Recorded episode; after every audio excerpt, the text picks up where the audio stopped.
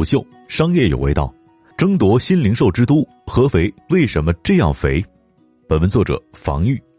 本期商业动听为您讲讲争夺新零售之都，合肥为什么这样肥？你好，我是金涛。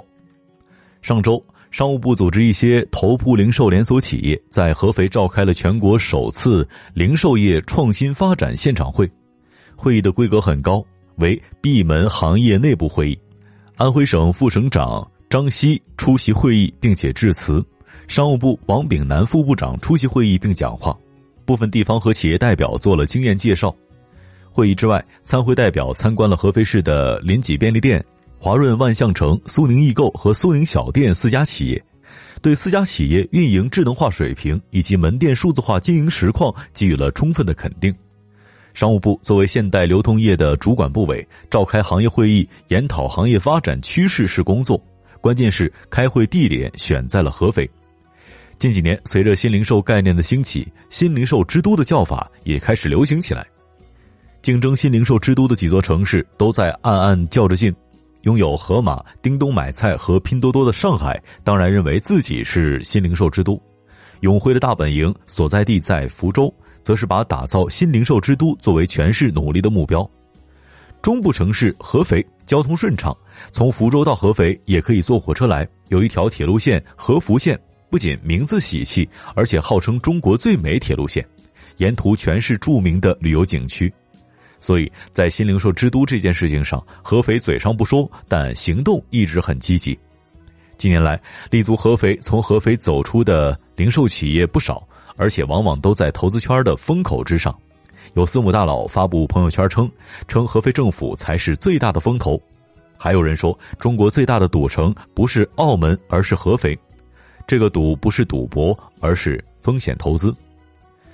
二零一九年，合肥的 GDP 达到了九千四百零九点四亿元，居全省第一，比二零一八年增加了一千五百八十六点四九亿元，逼近万亿俱乐部的关口。在各大新一线城市的评比或者排名当中，合肥是常客，而一篇称合肥市政府是最大风投的网络热文，更是把合肥描绘成了创业者的乐园。还有人把合肥比作中部的深圳。那么，一个曾经被称为中国最大的县城的合肥，今天为什么这样肥呢？从政府的角度，合肥市政府的两大经典案例——京东方和未来汽车，已经可以写入风险投资行业教科书。除了政府，那些敢于来合肥冒险的创业者也是故事的主角，而合肥城市的快速发展，更是让合肥的零售连锁行业有了新的发展机会。在区域经济的圈层比拼当中，南京已经感受到了合肥的压力，而在新零售之都的竞争当中，合肥也是种子选手，吸引了很多新玩家同城竞技。去年年底。林己便利店的创始人、董事长刘忠建在私下半开玩笑说：“合肥快成了焦土了。”林己便利店创始人团队包括刘忠建，一共十四位合伙人，绝大部分是浙江人。因为来合肥创业，他们大多数与家人的、孩子长期两地分居。一群人到中年的创业者在合肥选择了类似于大学宿舍的生活方式，大家一起睡上下铺。时至今日，林己便利店已经大约有五百五十家门店。是安徽省内最大的便利店品牌，虽然在全国便利店百强排行榜上位置仅居中游，但是去年已经拿到了今日资本徐新领投的三千万美元的 B 轮融资。刘忠建曾经是浙江十足便利店的总经理，把十足便利店做到了上千家门店的规模，是拥有接近二十年便利店从业经验的老兵。不过，当他看到除了罗森便利店这样的老对手之外，连总部位于北京的便利蜂也伸长手臂来合肥开店之后，刘忠建还是有点警觉的。要知道，除了北京大本营和距离很近的天津，便利蜂此前出击的也是广州和上海这样的一线城市。刘忠建表示，他选择合肥，除了有政府开明高效的原因，更重要的是看到了合肥消费能力的发展潜力。根据最新的统计数据。合肥二零一九年常住人口为八百一十八点九万，一年人口流入增加十点二万人，已经超过了南京。对于零售业创业者来说，合肥的发展潜力非常吸引人。从某种程度上来讲，GDP 的增速背后代表的就是一座城市消费升级的迭代速率。一个原因是由于市政规模规划建设的原因，合肥的新城有很多。而新城经济需要零售业。这两年，生鲜创业企业在合肥层出不穷，就和这种趋势有关。更为重要的是，这种民生消费的基础设施更加欢迎新业态，可以跳过零售业发展的一些阶段，实现跨越式的发展。这也是刘忠建选择合肥创办临济的原因。刘忠建考察市场的时候发现，当地也有一些便利店品牌，不过门店规模比较大的也没有超过一百家。对于刘忠建这样的管理过千家门店规模的行业人士来说，这显然是一块尚未开垦的新大陆。今天的合肥行业知名品牌和项目一应俱全。根据营商网的报道，二零一九年上半年，在合肥的商业市场当中，首进品牌多达三十五家，其中包含一些通过原创品牌、新经营业态和规模形成的新店。首店是购物中心行业衡量商业设施品牌吸引力的重要指标。如果说买菜是基础性消费，那么便利店和购物中心都是消费升级。刘忠建对虎嗅表示。上百家高校、几十万的大学生构成了合肥庞大的年轻人群体。除此之外，还有一个庞大的回流人群。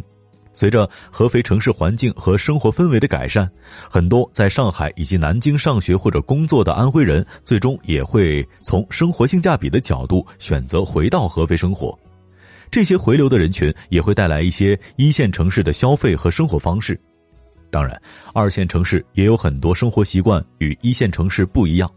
比如，在一些一线城市，有桌椅的便利店在午饭时间会很抢手，因为可以坐下来吃；但是在合肥这样的二线城市，很少有人在便利店吃热餐。在投资圈，徐新可能是最熟悉合肥的投资人之一。谈到临济的时候，他说：“没有商业模型，没有夺眼球的新概念，但是从产品到团队全是细节。”这是为什么呢？据说徐新来合肥的时候还住过消费者的家里。整晚的与人聊天，看当地人的消费习惯。在投资消费的时候，很多投资机构都要知道要看赛道和种子选手的维度。其实还有一个维度，就是氛围和战场。从互联网投资的角度，氛围和战场其实不重要，因为不论是游戏还是社交，最终是需要形成垄断。用户来自哪里并不重要，顶多有一个一线、二线还是三四线的分野。